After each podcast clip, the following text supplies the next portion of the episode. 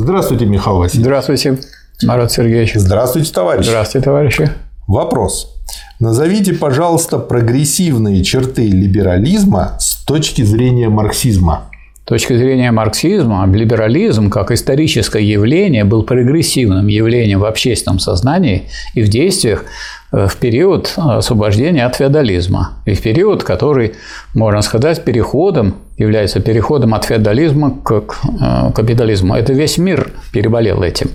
Ну, за исключением каких-то редко, так сказать, затерявшихся каких-то уголков.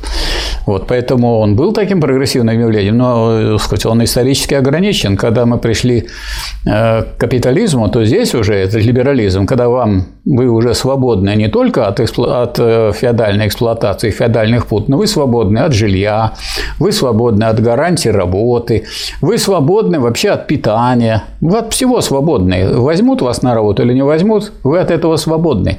Поэтому либерализм превратился в реакционное течение, которое противостоит прогрессивному течению коммунизма, марксизма, ленинизма.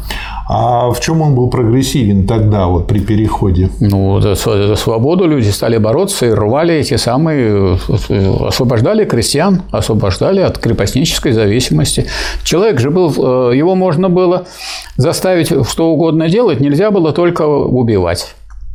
Ну, можно даже было и убить, никто это сильно Если не наказывал. По закону. Да, по закону нельзя. А так вообще, так сказать, как вы понимаете, всяко было. Можно было забить до смерти, сказать, мы его просто секли, воспитывали, но он умер. Не выдержал обучения. Не выдержал обучения, да. Угу. Спасибо, Михаил Васильевич. Пожалуйста. Спасибо, товарищ.